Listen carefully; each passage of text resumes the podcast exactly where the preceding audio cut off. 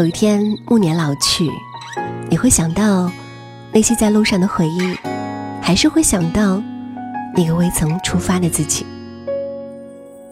如果时光可以倒流，我猜你一定想去南极看看极光，在乞力马扎罗山累得快晕倒在地，或许还可以和三五好友在荒无人烟的五十号公路穿行。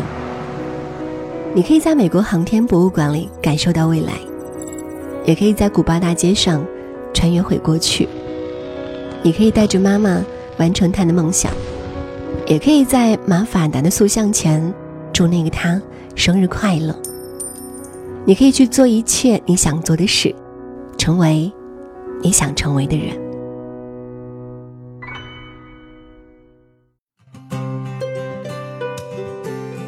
生活不止眼前的苟且，还有诗和远方。大家好，这里是旅行新发现，我是主播苹果。一提到希腊，人们会想到爱琴海、奥林匹克。其实这个国度闻名于世的还有它独有的神话体系。与中国的神话不同的是，希腊神话更多的充满了浪漫主义色彩，他们的化身都体现在希腊林林总总的建筑上面，譬如帕特农神庙。迪奥尼索斯剧场等，都与希腊神话有着密不可分的联系。本期节目，我们带大家来到的是充满浪漫、神秘、童话般色彩的国度——希腊。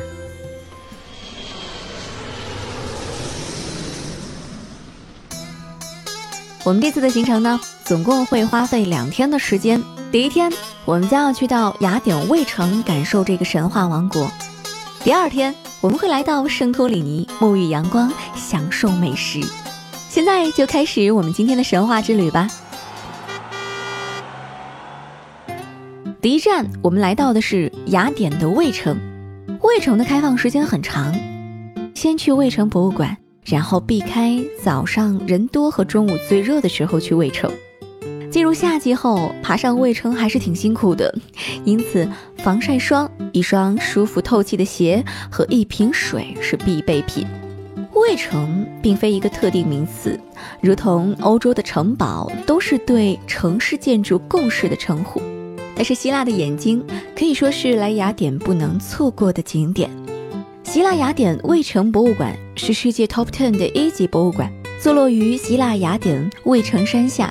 博物馆共有三层，一层还原了各个年代的雅典，展现了卫城从建造到兴盛再到衰败的全过程；二层集中展示了古希腊时期的雕塑作品；三层为帕特农神庙的复原展示。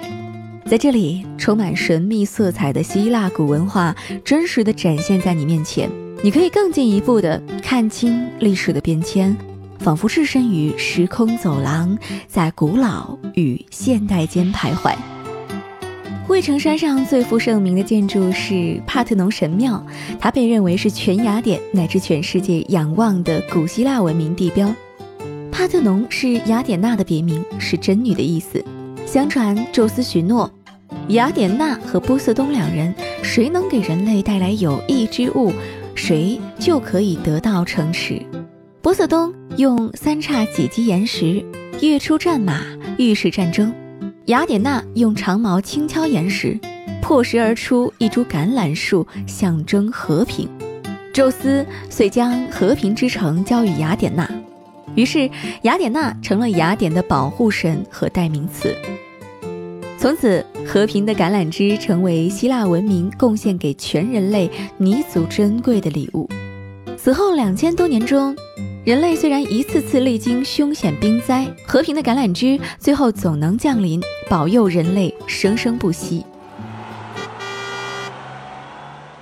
了解了雅典娜，接下来我们来到的是伊瑞克提翁神庙。传说啊，这里就是雅典娜和海神波塞冬斗法的地方。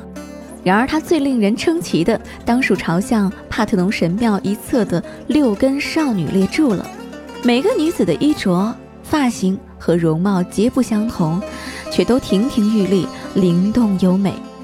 继续往前走呢，就来到了迪奥尼索斯剧场，它是最古老的露天剧场，在这儿足以容纳一万七千人。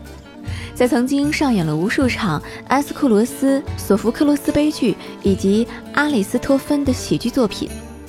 在古代希腊，观看悲剧不仅是市民大众喜闻乐见的最主要的艺术活动，也是城邦生活的重要内容。其实呢，狄奥尼索斯是希腊神话中酒神的名字。狄奥尼索斯剧场最早是作为向酒神祈祷的地方。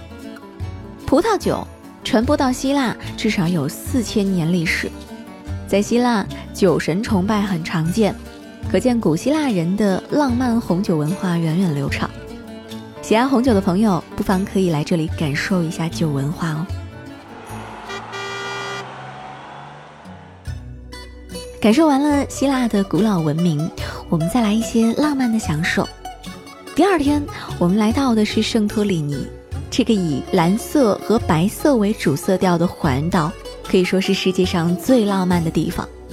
这里有着典型的爱琴海风光：阳光、沙滩、大海、蓝天、白房子，是人们梦想中的蜜月度假胜地。这里吸引了来自四面八方的游客，人们在岛上吹着爱琴海的海风，欣赏最美落日，在美景与浪漫中度过一天的美好。和圣托里尼最亲密相遇的方式，莫不过乘帆起航。如果是能在一艘飘荡在爱琴海的船上，和亲爱的们一起看日落，一定会是非常完美的一天。短途航行。从费拉的旧港口起航，期间会参观火山岛、温泉，还可以跳海游泳。船上有丰富美味的食物，太阳落山时，更是有现场的萨克斯风演奏。导游热情开朗，会讲很多关于火山和圣托里尼的有趣故事。来到圣托里尼，一定要看看黑色沙滩，而卡马利海滩是一个长方形的黑色海滩。圣托里尼岛独特的火山地质，造就了卡马里独特的黑色。看起来，沙是黑的，水也是黑的，非常壮观。圣托里尼的蓝白世界中，教堂是最有特色的，是圣托里尼的代言。教堂外观美丽大方，内部富丽堂皇，有精美的壁画和垂钓下来的大型吊灯，气势非凡。到了晚上呢，我们可以选择到费拉市走走看看，它是圣托里尼岛的商业中心和旅游中心及临岸城市，而费拉市有最热闹的商业街，在里面有迷宫般的各种商店、餐馆、酒吧、咖啡馆林立。晚上的费拉市有一股叫人无法抗拒的魅力，灯火璀璨，人潮熙攘，十分热闹。餐厅、咖啡馆依费拉的火山断岩而建，白色的房屋层层相连，高低错落，形成一种独特的城市景观。来到希腊，美食也是不能错过的哦。这里我们为大家推荐希腊烤羊排，羊肉讲求原味儿的料理方式，是希腊饮食文化中引以为傲的。先以各式香草、柠檬汁和橄榄油腌渍后再烹调，上桌时肉质却清爽的令人赞叹。喜欢吃羊肉的朋友一定不要错过哦。除了烤羊排，炸西红柿也是当地的一道特色。把米饭和肉末塞进掏空了的西红柿里面，或者是灯笼辣椒里面，然后再烤一烤。出炉后，西红柿或辣椒的香味儿。会完全融入到米饭里面，这种吃法也是在国内尝不到的哦。有美食怎么能少得了美酒呢？几乎每家希腊餐厅都会推荐乌佐酒，这种加了水或冰块就会变成乳白色的茴香酒，与希腊的蓝白景致很是和谐。品尝完美食，我们的希腊之路就结束了。你是否有感受到神秘与浪漫的气息呢？再配上美食与美酒，特别适合蜜月行和情侣之间来此放松娱乐。不要犹豫啦，赶紧出发去旅行吧！